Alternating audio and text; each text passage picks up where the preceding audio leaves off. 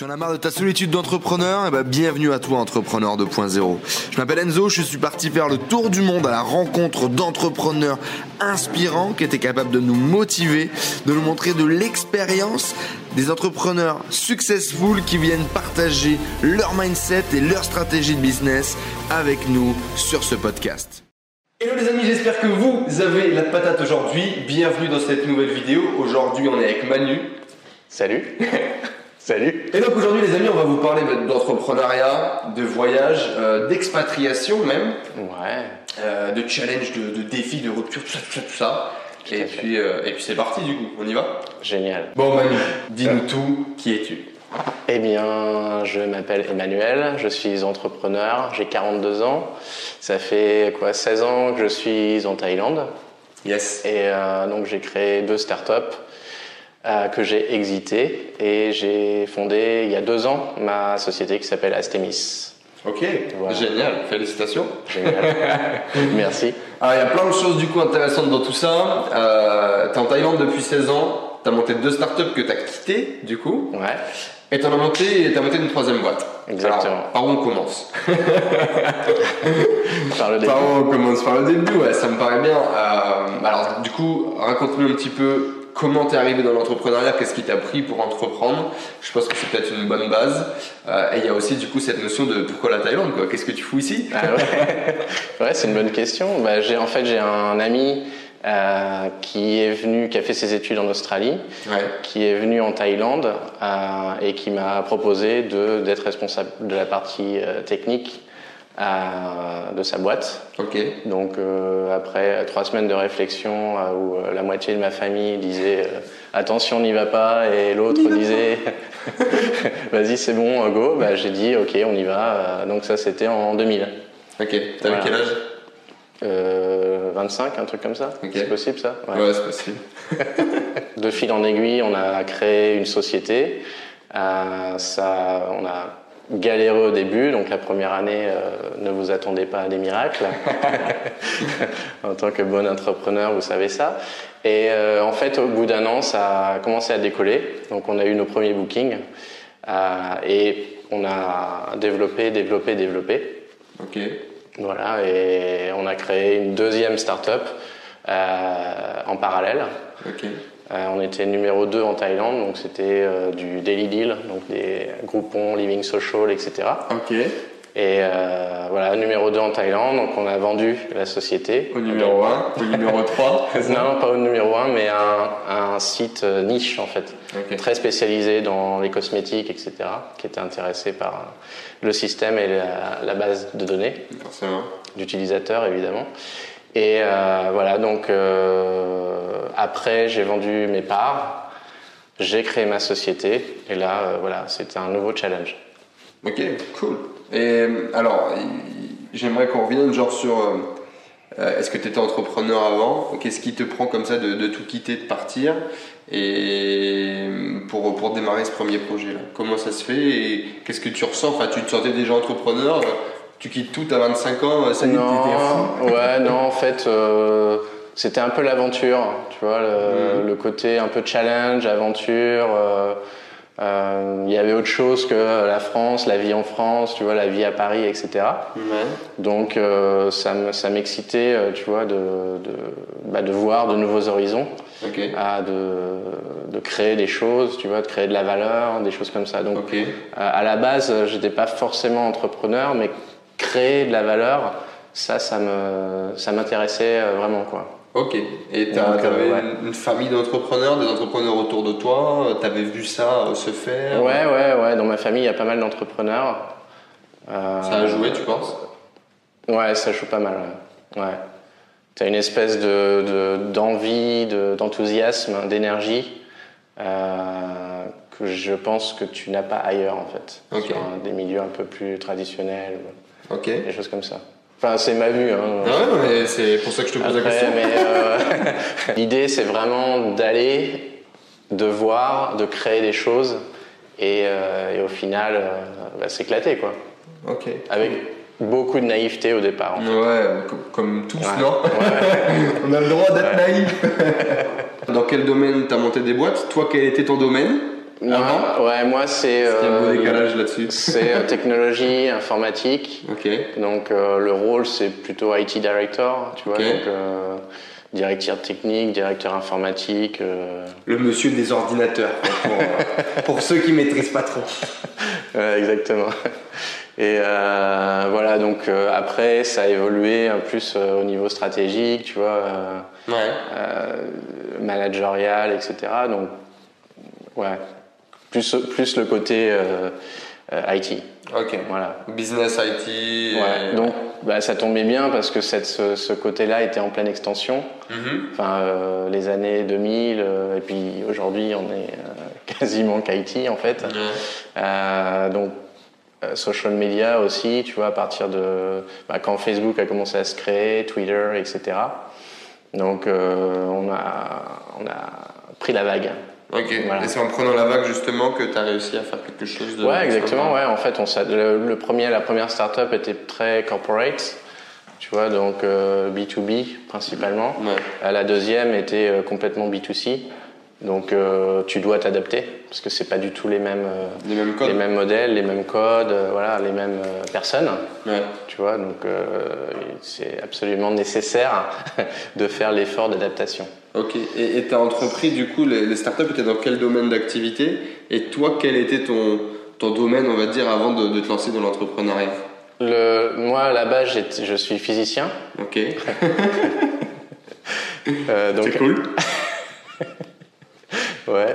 Et euh, en fait, euh, c'était quoi la première question? C'était dans quel domaine ont été les startups que tu as montées? Ah, ouais, les, le dom- les domaines. Donc la première, c'était un booking engine. En fait, on envoyait des réservations euh, pour des appartements puis des services apartments.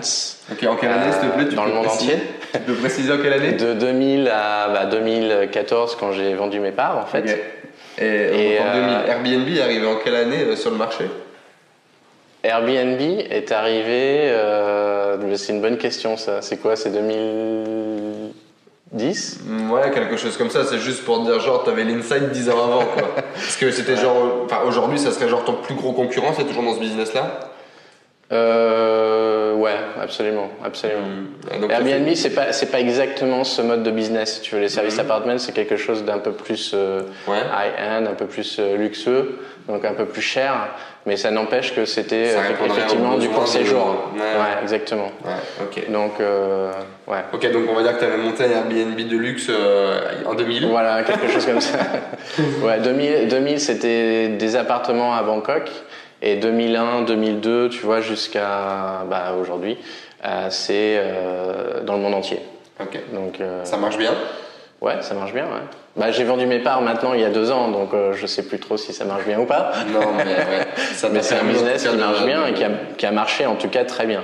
Ouais. permis de crusher quoi. Ouais. Et la, la différence a été euh, de, de s'internationaliser en fait. Mhm. Pas de rester cantonné à- sur un marché qui est la Thaïlande, qui est limité, même si euh, ça, ça boostait vraiment bien à l'époque. Ouais. Mais euh, de s'internationaliser à Hong Kong, à Singapour, à Sydney, tu vois, au, au Japon, Tokyo, en Chine. Et après, on a fait euh, ouais, Europe, euh, USA, etc. Ok. Et, euh, c'est ça qui a vraiment, tu vois, le, la- le, la le- le start-up, kickstart. Ouais. et la deuxième startup, c'est dans quel domaine? La deuxième, c'était les daily deals, donc c'est euh, tout ce qui est Groupon, Ouais, Groupon. Living Social, etc. Toujours Donc, pareil, tu connais rien avant de te lancer. et- tu connais pas grand chose, ouais, tu sais qu'il y a des, des copycats en fait de Groupon à l'époque. Donc il y a euh, Donc, des deux, copycats, trois. c'est des business euh, complètement copier-coller, hein, pour ceux qui connaissent Ouais, pas. exactement. Ouais. C'est la, la réplication d'un business euh, qui tourne par exemple euh, aux États-Unis et hop. euh, On Rocket- en Chine, on fait la même chose, on requête Exactement. Internet. Voilà. Et- Rocket Internet est spécialisé dans ce genre de Si vous choses. voulez regarder un peu d'informations, je me mettrai dans le truc. C'est Rocket Internet, c'est une énorme start-up tenue par trois frères qui sont américains. Allemand, enfin c'est une boîte allemande à la base, je crois. D'accord, donc c'est trois frères allemands. Ça a vérifié. Ouais, à vérifier. Euh, En tout cas, c'est trois frangins et, et les mecs ont copié. Bah, Ils ont copié- ils ont- ils- ils ont copié- par exemple. Euh, ouais, ils ont copié euh, bah, euh, Groupon, ils ont copié euh, en Allemagne, euh, ils ont copié tout, ils copient tout. C'est leur, c'est leur, leur business model, c'est ça. Et ils sont milliardaires. Vous pouvez regarder Ils sur leur site internet. je crois. Euh, ouais, ça va très bien pour eux. Ils ouais. sont, ils sont milliardaires, ouais. ouais. Les trois frangins là. Donc bon, ouais, voilà. Donc copycat de Groupon à l'époque. Voilà, donc copycat, euh, système, euh, acheter, etc. Et puis après, on s'adapte, quoi. hein. Et ça fonctionne.